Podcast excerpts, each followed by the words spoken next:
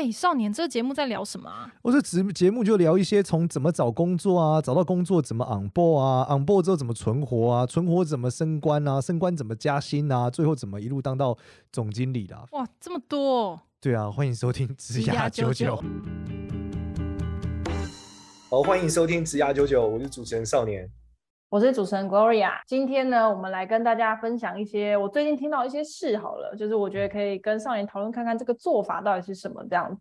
那事情是这样子的，就是呢，我们有另外一个 YouTube 的好朋友，然后他们公司就是一直对我在做周边商品，然后他们有找设计师进来做，那就是做了可能两三年之后，他们突然最近开始发现有一个问题，就是诶。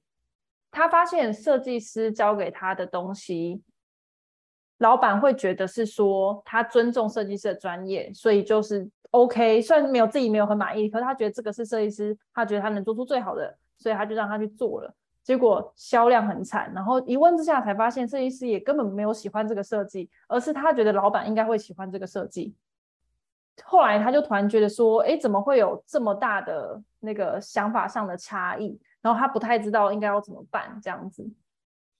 诶，首先我我会认为哦，就是这里面呃，这里面有几个环，就是我们刚刚如果用我们上一讲系统的逻辑来讲，它应该有几个环节嘛。嗯、就是我们先去理解这个设计的深层是什么。嗯、对它，例如说，它每个环节，例如说是老板提出一个需求，对，然后这个 PM 带着这个需求去找了设计师，嗯，对吧？然后设计师根据 PM 跟他讲的资讯。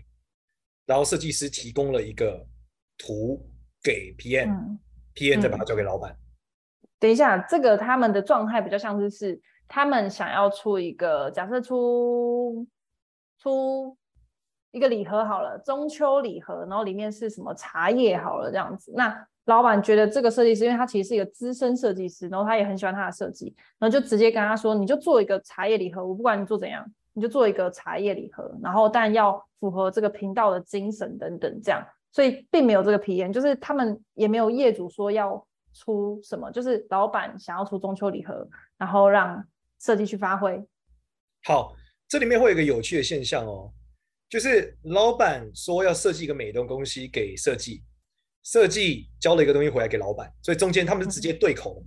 对。那这个对口之后，这个最有趣的就是设计。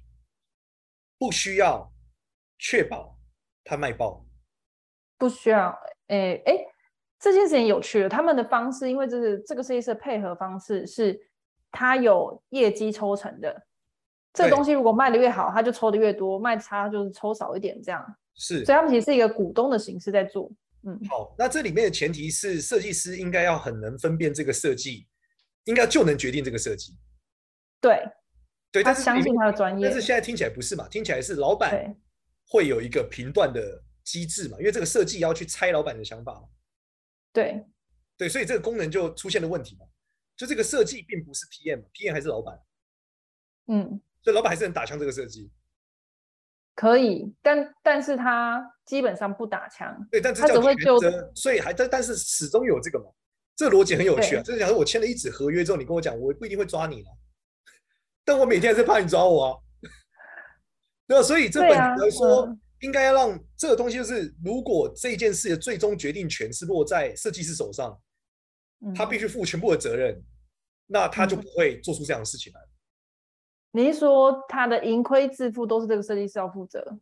呃，对，你要让这设计师要有些责任嘛。嗯嗯嗯，对吧？他现在是只有权利没有义务。他有对啊，就因为亏也不会亏到他，他只有赚钱的可能性。对，那他就赔不到嘛。那是第一个问题，为什么人家说合伙参股一定要出钱？哦，因为赔了会痛嘛。这第一个类型。那第二种技术股的话，那就是你的老板本来就要去把它卖爆啊。所以设计师做出一个设计，如果你觉得一看不会卖爆，你就是你的责任。OK，不能说我尊重设计，你可以尊重设计，但不能尊重不卖爆的设计。就是到底谁要负责把它卖爆？哦，现在问题就是两个人都不用负责嘛，都不用负责要卖爆，对，都没有人想负责。但没有卖爆的时候，老板会很不爽吗？对。但设计不会不爽吗？他没差啊，这就对啦。所以要么就是平摊我们彼此的痛苦，我们都会不爽。那我们在同一个天平上，哎，这个好像比较公平。要么就是你如果会不爽，你请你负全责。哦，哦，好，我懂你的意思。那对那有没有另外一个方案？但是站在那个 YouTube 的立场，他会觉得是说，你怎么会变成这样？我当初请你进来就是不想要你，只是为了要符合我的想象去做一个你也不喜欢的设计。但是你可能会打枪我啊！你这个逻辑很好，这个逻辑很有趣，又要马儿好，又要马儿不吃草。对啊，哦，就是那个逻辑像什么？男女朋友说，我喜欢的就是原来的那个你。嗯，可是呢，你我每次煮菜，你你都说我煮菜超难吃啊。哦，所以他就陷入了一个，那那符合你就好了，不用符合我自己。对，那但是这时候双方会有冲突嘛？因为是设计师会说，啊，都你在讲啊，你不尊重我设计啊，对不对？你怎么变这样的人？当初讲好的都不一样嘛。嗯，所以就会出现第三个人叫 PM。哦，这不就是传统的黑脸白脸的过程吗？要有一个人来打枪他啊。哦，总要有一个人来打枪他，可以不用是这个老板。没有监督机制啊，没有一个人能说真话啊。那最后就是大家都对对对对对，最后就爆炸了。这是官僚体系的问题啊，就是我也不好意思说，你也不好意思说，大家都不好意思说，就和在一起啊。没有一个人出来说，那我们现在能不能把两边分开来？我们能不能讲？没有一个人能说真话嘛？因为有彼此的友谊，对不对？嗯，对，所以需要一个第三者来说真话嘛。哦，所以一对一做东西，嗯、一定要有一个人负责啦。一对一做东西，如果又有又彼此方案，你一定要第三者进来。所以三个东三个人在的时候，这个沟通是最漂亮的。可是第三个人他是要干嘛？他是要负责确认他会骂爆，然后不卖爆，然后他也要跟设计讲说到底怎么样才卖爆。那这样老板存在意义是什么？老板出出钱啊！哦，对啊，老板出钱出想法啊，嗯、老板要卖爆的设计可以有超多种，你很难知道卖爆的设计到底是哪些。卖爆的设计有超级多种卖爆。对啊，这其实超难的。对啊，所以我说才需要老板，老板就是要主导说这个是怎么样的、啊。嗯，因为就算第三方进来的话，有可能跟他事情想的不一样，他有可能还是不卖爆，因为他这是品味的问题嘛。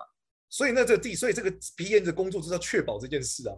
好，所以这个第三方加进来，这个 PM 的角色，嗯，好，所以它其实是一个三角形的过程。那你刚刚说为什么这样子就会是比较好的结构？因为你三角形就会有一个人缓冲啊。OK，就有个缓冲者嘛，他来讲真话，你理解吗？或者说他来黑脸真话，他可以是个黑脸，对啊，他也可以是个白脸。你也可以一个人负责狗干底下的人，他来负责安抚那个人。这种这种故事是老板就是很奇很很很奇歪嘛，说你这做那么烂，嗯、然后那个人就说：“哎、嗯，老板就这样，你不要这样啊，你要不要改一点什么？”哦，OK OK。对，你们不一样哦，你们是这个老板就是说啊，他做什么都好，我尊重他。那底下有一个人就说：“哎、嗯，你这个真的有点烂，这一次我觉得会爆炸。”但老板说尊重你啊，只是我觉得要不要改一下？OK OK，好，好，好，我懂，我懂这个角色上的建议的差别。可是我觉得会不会回到一开始就是？呃，会不会其实这个老板对于这设计的理解也要去调整？呃，我觉得，我觉得他也绝对要，只是他可能有盲点哦，所以应该要有一个人出来，就是解决这个盲点，也就是我们刚刚讲的这个第三者。嗯，因为要不然你这是两个人都无解嘛。嗯嗯，那你刚刚讲的嘛，A 相信 B，B 又揣测 A，那最后交出来都无解啦，所以需要一个第三方力量嘛。一旦任何问题你觉得无解的那一刻。就要引入点 OK OK，所以这是你你的过去过去都这样。的无解，人生的困境，你任何的问题，只要你当下坐在这里觉得靠要爆炸，你就需要引入第三方。哦，跟第三方求救。对，因为它结构是不一样的嘛，它从一条线变成了一片一个面啊。那是一个三角形的面的时候，嗯、整件事情就不一样了。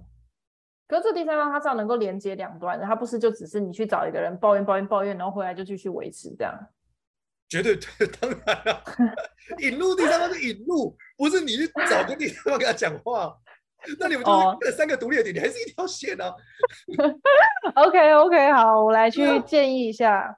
好，那这集呢，其实我觉得，因为我们其实累积了很多，就是在家就就社群上面很多的问题，那我想说可以稍微整理成几个群组。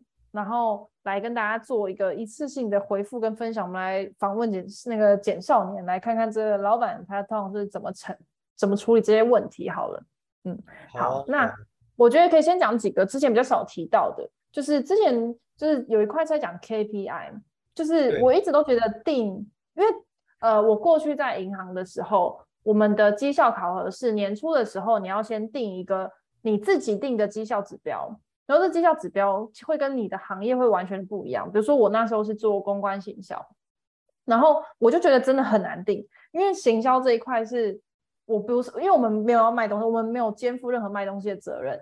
所以，我们就是做一些品牌形象的东西。可是，这些永远指标好像都只有可能观看次数啊、按赞啊、留言啊这种指标来说。那每年在呃年度考核的时候，你就要去跟老板说，就是我真的做得很棒，我真的做得比去年好，然后等等。然后他这个问题是说，那这些后勤单位就是不是纯业务那种很直接的业务提升你的绩效就比较好，是后勤单位他应该要如何写考绩评核表？怎么呈现数据化跟贡献度？你觉得呢？我觉得这件事，呃，有一个关键是你现在的问题到底是我是这个写的人，我要如何写，还是我是管的人，我要如何确保我的 KPI 是对整件事有意义的？先从怎么写，怎么怎么设自己的 KPI 是让主管觉得你这样子很棒，然后自己又达得到。好，怎么写这件事？首先，你得先把今年的成绩、去年的成绩跟你去年的贡献做。某种程度的挂钩，对，尽量牵扯说这都是自己做到的这样。所以你得画一个系统，告诉他说这一段到这一段是我们做的，影响了这些节点，所以到了这个结局。嗯，对，那你得对比没有做的时候，就我们先没有做是什么？那在系统，我一个叫没有做的系统，它是这样这样这样的，数值是多少？嗯嗯，后来是我们做了以后，这样这样这样这样，数值是多少？嗯，所以它会对比出来。那因为在这个基于这个中间的这个系统，我们做这样这样这样，所以这个变好。我们认为今年只要在做什么，就会这样这样这样这样，这个就会增加多少。嗯，所以这个就是我的目标。嗯，然后，哦，所以这样这样这样这样这样呢，就是这个增加呢，建议你啊，就是对半喊，因为老板会加一倍。哦，OK，或老板心理预期会加一倍。对，所以你的你就要把你的目标说，那我们今年目标有高中低标。然后这个高标已经是你的高标的对半砍。哦，你的高标叫对半砍，让老板可以去调整这样。三个都对半砍。例如说，我知道我今年就是全力做可以涨一万，我就说、嗯、老板，我觉得我今年这样这样这样做一定可以涨五千。太少。高标五千，中标两千五，低标一千。嗯。对，假设市场发生变化嘛，疫情发生了，我还是能涨一千，是这样。嗯嗯嗯，对那他就觉得哦，我觉得太低了，那我就要涨的涨，我觉得七千或一万，你说一万，一万的太多了，那七千，所以就变七千，呃，讨价还价一下，对，三千，嗯嗯嗯，那确保就是你全力做还是能做得到，而且还有空间，避免出岔子。嗯嗯嗯，然后你也跟老板讲这个目标，我们动态调整，每三个月对一次。嗯嗯嗯嗯，对，因为你不能现在喊完，你最后年底直接跟他讲，老板没做到，那是爆炸啦。所以你一定是三个月对一次啊。就这一季，你对一下我们的程度怎么样来调整。嗯，可是这件事是建立在之前有做过。如果你就觉得说这件事根本就没塞，你想要做一个新的，不是新的，是基于你去年做了什么，决定要变多，所以得到新的，你要有个论证啊。为什么你要做这个新的事？前提是因为某件事啊。诶，假设前是因为时代在走。那个平台在改变，有新的平台，对，平台在改变的逻辑是说，我们以这种个目的嘛，最后都是赚钱吧，对吧？假设最后逻辑是赚钱，我们希望最后赚更多钱，然后我们既有的事情是这样，我们认为这件事未来可能赚钱，那你要举证为什么它未来可能赚钱呢？再来是，他举证他完了之后，未来可能赚钱，你要有成本规划嘛，就所以我们要支出多少成本？那你不可以只有这条选项啊，你你让你的公司延成长可能。要基于你的目标嘛？假设我们今年的目标要做一千万，然后我们需要未来投资，对不对？我们要为未来投资，所以我们要挪百分之十出来投资。所以假设我的预算今年是五百万，有五十万拿来，那请问你现在这个五十万的投资你做得到吗？如果你这一次超过五十万，你就不能做了。哦，你要有维持成本、增长成本和创新成本嘛？那天大韩那一集不是有讲吗？六十趴维持基本差不多，三十三十趴。基于把事情做得更好，十趴创新，嗯嗯，所以你的公司的一年你要花的钱，理论上应该是要这样的。这个是站在老板的角度嘛，对不对？对，那在呃这个员工角度，员工当然不会没事自己找事，通常员工不会自己说我要做创新的，你一定是基于老板的某个目标嘛。老板说今年要怎样怎样怎样，然后你就说哦，那我要怎么样？那之前我们录 Jacky 老师那一集也有讲嘛，你应该要主动出击，不应该让个老板帮你定目标，应该是你分析完去年的成绩等等之后，为今年的目标在老板说出口之前，先端到他前面。嗯，对，因为老板说一个目标，你可能就必须举证他是错的，但是你举证他是错的过程很尴尬，他可能觉得你在逃避工作。嗯，所以你最好在他定目标之前。例如说，我们今年年底的时候要定明年之前，我就在前一个月跟老板已经瞧好明年的目标是什么，在会议上只发布不讨论。哦、嗯 oh,，OK，已经瞧好，先瞧好再写。没错，没错，就我已经事先在这最后一季的时候，不断跟老板讨论明年可能是怎么样，而当明年年初的时候，嗯、只发布不讨论。这样的原因是。是自己要先主动去跟老板讨论定下来，而不是你都定完了再去找老板讨论，让老板来面改来改去。没错，原因是因为老板不知道前面发生什么事，只有你知道。嗯，老板非常知道第一线到底现在在干嘛，因为他事情太多了。对啊，哎，那说到这件事情，就是每一间公司的员工通常都会有这个考核机制吗？你觉得一定要有吗？应该说，每个公司都有一个管理制度，管理制度里面一定有奖惩制度。如果没有奖没有惩，那这个公司就是一个乌托邦，那最后就会爆炸，因为大家都不愿意干，因为劣币驱逐良币就这样来的。哦，偷懒的人 跟做好的人拿一样的钱，那谁要认真做啊？嗯嗯嗯，所以奖赏制度呃也是啊，因为其实，在小公司的这个考核其实。就是因为每天其实很都会大家都很密切，好像就不一定会有这个考核，可是确实会有这个奖赏制度这样子。一定要有个奖，而且要惩啊，不是不能就奖没有惩啊。对啦，对，不行不行。对你，你这基本的基本的逻辑就是现在去搜上 Google 韩非子就可以找到法家治国的逻辑。哎、欸，我想要问说，就是真的这个惩啊，通常会是什么啊？你说这个惩是什么？有很多啊，有的是说什么就拿不到奖金啊。就是一种惩啊！哦，可是那个是薪资结构本身就有奖金啊。可是如果薪资，那你如果没做到，你就不能拿，就这样啊。这是一种惩啊。啊，他本来薪资结构就没有啊。一种惩啊，你会被开除啊，也是一种惩啊。哎，那这个的 fire 的，就是是很明确的规范，说你达到哪几项，你就被 fire 哦。这样是这样吗？惩就是这些说不是很明确吗？讲说我们长期三个月考核你不 OK。这你可以自己定啊，你要一个月、三个月、一年都可以啊。就考核不 OK，你就得滚哦。但是你得有一个考核制度，你要你要记录这个数字，你要证明它不 OK 哦，不然你违法哦。对啊，不能全部随便辞退人家。所以你需要有周会跟周报啊，你才你要有记录，你知道吗？确保它不 OK，你要有不 OK 的记录啊。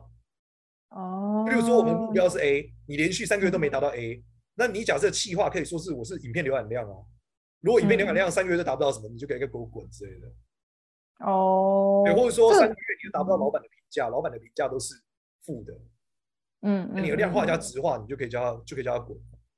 这些都要提前先定清楚，你就是达到哪几项，你真的就要给我滚这样子。一定得先，不是你至少有一个评量制度啊？那当然你有评量制度，你当然可以随时叫他滚。如果你要证明他是不 OK 的，哦，但你必须要证明嘛，所以证明需要时间嘛。对。对，所以你倒是，可是你说你是违反什么一定要滚，这倒不一定。你可以说违反到什么程度的时候，我们会开一个检核会议，确保你是要滚还是要留下来，但不一定要滚。嗯，你有可能会滚。嗯，这也是一个方向。嗯，那还有什么惩罚？可以扣薪水吗？这犯法啊！我这这非常不理解。呃，哦，对对，不行，不能减人家薪水啊！你可以调薪，都不你不能不不发啊。调薪只能往上不是吗？可以调下，可以共体时间这样。你要有理由，你要讨论，就要同意啊，等等的。哇！你可以重新续聘他，重签合约都可以，只是你不能当下说我钱不要给你，看这个办法。没有，我们都是绝对不会做这种事。我太建议不发薪水，我觉得他有付出他的这个所谓的劳力跟时间，他就应该拿到对应的酬劳。那如果公司都只有奖项制度，哎。真的是不行，啊、就我们公司只有奖奖项，就是奖赏制度，我们没有惩罚制度。那你们呃奖赏制度也可以是一种惩罚，你知道吗？就是如果你的薪资结构嗯大部分都是奖金决定的，那他就是这种程度。哦，这是一个做法，哦就是说你可能奖金占了百分之七十到八十，不行啊，这样他扣一扣不就没有最低薪资？没有，你是最低薪资啊，所有人都拿最低薪资，剩下都是奖金啊。哦，有公司会这样，就是你也可以这样干，不，这不犯法啊，我可以都领最低薪资，只要你找的人进来，他 OK 就可以了啊。哦，这是个方法吗？这是个正常的方法啊这？就是 sales 的做法，sales 都是最低的底薪加奖金啊。底薪加奖金，对，你做多哦，少的案子有多少奖金嘛？嗯嗯，然后你，嗯然后你更特别的是，你可以说没做过多少没奖金嘛，所以再用这件事来 cover 他的最低薪资啊，或是基本薪资啊。哦，那你会这样做吗？还是你通常都是给全薪，就不会是这样做？我们公司是用阿米巴制度，我们公司的自我负责非常非常的高。反正你你有一条，我们假如我们公司上打电动啊，因为我想要仪表板化，就你要打电动，你有一条血，你没做到发薪水就会扣这个血，然后你创造的结局很好，你就会赚钱，你赚钱就会加血，血扣光，嗯就我们就会开这个叫你滚的会议。哦，OK，哎，可是这个我那我觉得讲到这阿米巴，其实我们最近我也在想说，我们公司是不是应该要来类似这样？因为我觉得我们的那个实在太平行到完全没有办法控制的阶段。然后我就想到这个阿米巴方，它是连就是一个部门，就算只有一个人，他也可以这样进行吗？觉得每个人分工是很明确的。我们公司是做到人的，就是人跟每个人都有自己的血，对。但有的阿米巴的原始，其实我们现在有一些是做到部门而已，不是人的。就这个部门有写，但这个人没有，人不用算写，但是部门要算写，所以不一定。嗯嗯嗯。那你这都可以调整，这细节你要再问我也都可以。就是因为我们是这样嘛，就是假设我们的结构里面是，呃，我们容许外包，全外包，嗯，就是反正这个部门你可以自由决定你要找外面的人合作还是找里面的人合作，反正你都得付钱。嗯，你有一条，你有一个银行账户，这是你的血。例如说，我们的、嗯、我们的 P 我们的产品部门找 RD 合作，就得付他钱。嗯那阿 d 的血就会变多，嗯、因为他付他钱。对。那最后对外就是，例如说我们的这个网站有销售有获利，获利会进到产品部门。嗯。对，产品部门的血就会变多，他就可以花里面扣他的血来叫别人做事情。嗯。就这样，但是这个东西很容易有本位主义的冲突。就是，嗯，例如说他呃，例如说他可能会觉得，那我要压低我给 RD 部门的钱，或压低我给设计的钱。对啊。对，但是。这件事必须说，你们公司就必须导入像之前讲的系统的思维，让大家理解，把饼画大，大家才有路子。你是说要有个定价表吗？不是，不是，是要有一个系统性思维，让大家知道你们合作才是一条路，你们对干就是死路一条。哦，你不能一直去降人家价格，这样其实是死路一条的。对，你一直 cost down 它，你是死路一条，因为整个公司会完蛋，这是个恶性循环。哦，对，那当然你也可以说，哦、我他不愿意 cost down，可我觉得真的太贵，我找外面外包。那你找外包的价格一定会比里面便宜，如果比里面便宜啊，那你就会找外包。嗯、那外包就会成功嘛，啊、合作很愉快嘛。他跟内部合作又很痛苦嘛，那最后设计部门就会被 fire，、嗯、因为他的血就会归零，嗯、因为我会发薪水嘛，所以一直发薪水，他血就越来越少，嗯、而又没有人愿意跟他合作嘛，他也不愿意去找大家合作嘛，他就会死、嗯。哦，这个逻辑。对，那这个就可以解决然后呃我的问题，就是例如说。会发生这个现象，代表我找不到一个很好且跟我们产品部门能合作的设计，所以我的设计只好外包，嗯、类似这样。嗯嗯。对，那包含任何方面都是这样子合作。哦、这方式很不错哎，因为可是我当初原本理解的是说，他就是不管怎么样，你这间公司都是会是赚钱的状态，因为你只是把 A 发到 B，可我没有想到说它其实可以直接外发，如果是比较便宜，那这个这个单位就死定了这样。对，那代表第一个是你老板就会正视自己，你是有能力有问题的人，什么意思呢？嗯，很多老板就说我找不到对应的人才，所以他就说我先找一个人来挡着。嗯、可是他说不到这个挡着的人，可能成本综合下来的隐性成本，可能比你外包还贵。嗯嗯，因为你会有很多沟通的隐性成本嘛，你有很多创造出来的结果都是隐性成本，你没有办法计算的。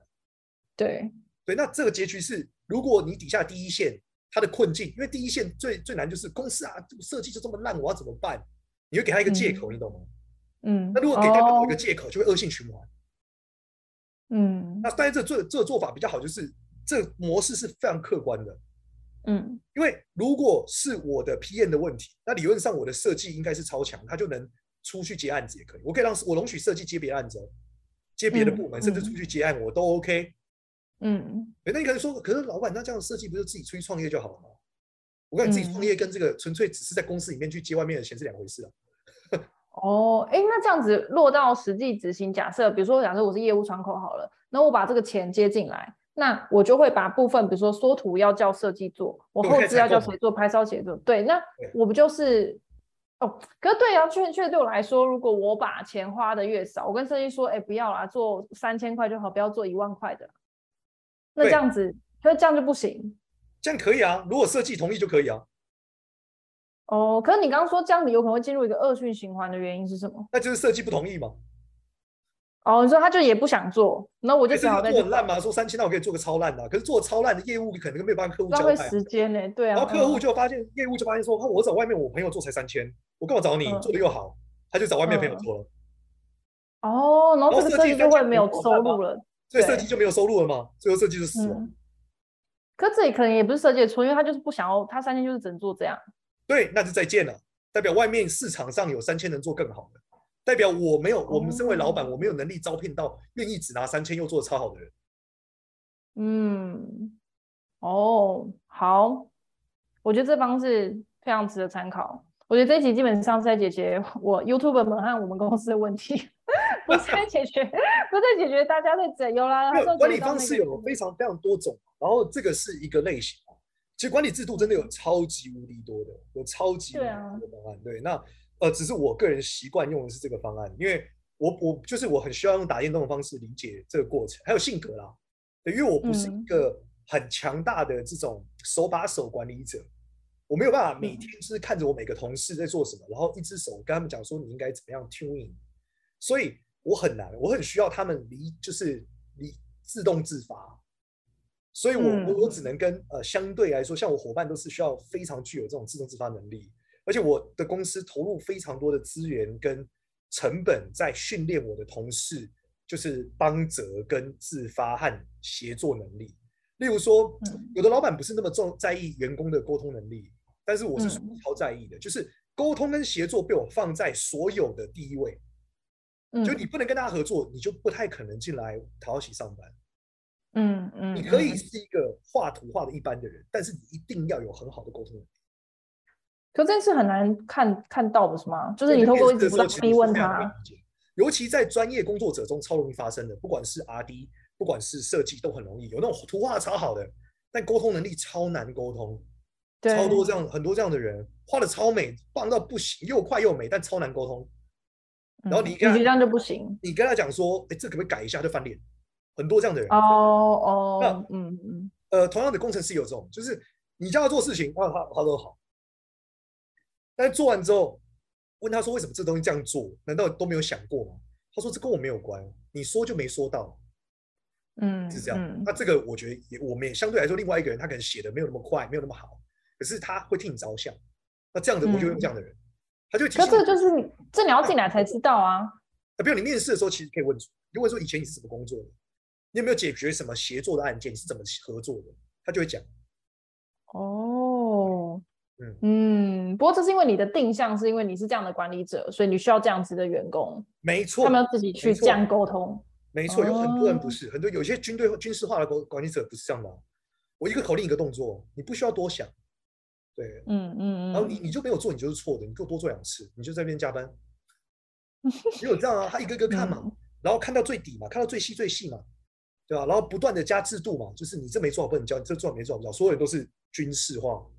哦，我也呃，我也大概知道这样的。那这样真的跟老板愿不愿意，就是这性格完全不一样，这是两件事。嗯，没错，就是跟你个人的管理者的性格和风格和你们的业态有很大的关系。嗯，那我们在学管理，在之前在讲管理的时候，有一个很有趣的事情啊。如果这个事情你百分之百能掌控，理论上来说，军事化是最有效率的。就是这个老板已经想好了我要什么，而且这个做出来的东西一定等于答案，答案一定会大卖。那这个真的不需要太多什么扁平制度、分散去做就对了。嗯，对，因为我知道这样做就一定是对的嘛。你把你们就是你只是我的左手跟右手，你们不用拥有脑，你们就是把事情做对就好，你就把这个步骤放进去就好。对对，那这个这个类型就是如果我们的已知要素已经到百分之九十以上，甚至百分之百，你根本不需要有什么太多扁平创新讨论过程。对，嗯，但是呢，如果你要解决问题，有大量的不确定，例如说，我们做新创公司可能是百分之九十五你都不知道接下来要发生什么事。对，我做出功能不知道有没有人要用。然后举例来说，我是世界上第一个发明飞机的人，就莱特兄弟绝对是要扁平的。嗯嗯嗯，因为你不知道怎么样做是对的的时候，你就需要大家一起来讨论。嗯，因为你如果军事化，那就是你一个人的脑子决定这件事，那这个公司死亡概率非常之高，因为你一定你很可能不是答案。对啊，对对，因为你需要很多的资讯来帮你整合出到底什么是答案。嗯嗯，所以你们可以用这个东西来分辨什么时候应该要就是军事和垂直执行，什么时候应该要大家分散讨论。嗯嗯，看这个成功概率的几率有多高多低。没错，那同样有一本书就叫《原则》，原则就是因为现在的公司绝大部分事情很难说我都垂直或是我都分散，因为社会变动很快。嗯，所以他就提出《原则》这本书呢，就提出了一个很有趣的东西，叫球员卡。嗯，这之前节目有讲过，球员卡就是他们根据每一次的专案让大家打分数，就是你觉得他的这个业务能力、行销能力、开发能力、协作能力各自几分。然后写完了之后，就是这个卡片，就是经过这次专案之后，大家的卡片现在是这样。然后我我们在决定我们现在要做的专案到底是未知创新专案还是业务拓展的时候，会决定我要选哪些人的卡片，就像打电动一样，选三个能力值都齐的才能执行这个任务。嗯嗯嗯嗯，类似这样。所以假设我们今天要开拓国外的新市场，我就需要一个行动力超强的人，不需要一个就是不他不一定要很好协作能力，但他一定一定要超能行动力突破，所以我就选这张球员卡。这个人合作能力很低，但他的突破值是百分之百，开发能力十，类似这样。嗯嗯嗯嗯。啊、嗯，那接下来我要稳定的，他业务开发，我要稳定，我要管理这些人很稳定，我就需要一个管理能力十的人，我就把他拉进来。这个人要有协作能力，他就把这张卡放过去。可是这样子不是就很突破他们原本的工作项目吗？还是这些人本来就都是多工的人？他们应该说，他们认为现在的公司基本都是任务制。对，因为现在公司的任务，现在公司很多元，像你们公司很多元嘛。我们公司也很多元，是、啊、超多奇怪、嗯。你已经不像以前一样单纯就做一件事了。对啊，那既然是这样，它就叫任务制。那任务制就应该会有所谓的任务小组。哦，这才能达到他们自己要的结果。可是员工自己也要就是意识到这件事情，对吧？因为我觉得有时候上班久了，就有一种哦，我就是来做上班，就来干这件事情对的方式。呃，那这个本质来说，是你必须重新叙说这个任务，然后他该负责什么。那上面有个头啊，任务要有任务的头啊。嗯，那头是负责把大家连接在一起，就这样。嗯，那就是头就像是一个小公司的老板，对，大概是这样。这好，这个管理的方式还是真的蛮值得需 要去学习的，好多种哦。对，然后你必须知道你现在的业态跟你的状态到底是什么，然后你现在到底，嗯、然后你适合什么？其实最后还是回到很很本人很人的状态了。嗯嗯嗯。啊，那我、欸、我已经认为说，呃，嗯、我我觉得这个就就算是 YouTube 的公司，我觉得应该有超多种管理的模式不一样，对啊，对啊，对啊，完全是。我，我觉得它本质还是你这个人的性格决定了你的公司是什么，嗯、我觉得你要怎么做。那其实我也觉得这个本质，我们今天在讨论的这个问题，其实还是来自于说，呃，今天你在职涯上一样，在上班的时候，如果遇到什么困境，你一定要引入第三方来解决了。这是第一个刚刚讲的点。那第二个是说。嗯今天你在做这件事的时候，你在权衡这个合作和内容的时候，你必须让你的老板更有系统观，也就回到了我们所谓，我刚刚讲的都是老板往下可以做这种打分数。其实你在职涯上，你也可以这样帮你的同事打分数，跟你的下属打分数，跟你的老板打分数，然后跟大家讨论说这个的状态是什么，然后去拉齐每一个认知，让你老板知道你现在的状态是什么。简单来讲，你的老板越能理解现况，你这个日子越好过了。你的老板越不知道在冲他小，你一定越痛苦。嗯，完全正确，没错。所以，我们还是希望大家能尝试性这样做，就是把你周遭的所有东西数据化。那如果你不知道如何数据化，就打开一个下载一个手游，随便下载一个经营公司的手游，你就可以打开来知道你到底缺哪些要素了。呃，没错。好哟，那我们这一集就先这样。好，谢谢大家。好，那喜欢我们频道，记得到 Apple Podcast 上面给我们五星好评，然后也可以加入职涯九九的 Line 社群，在上面发问，我们都会有机会拿出来讨论。拜拜，拜拜。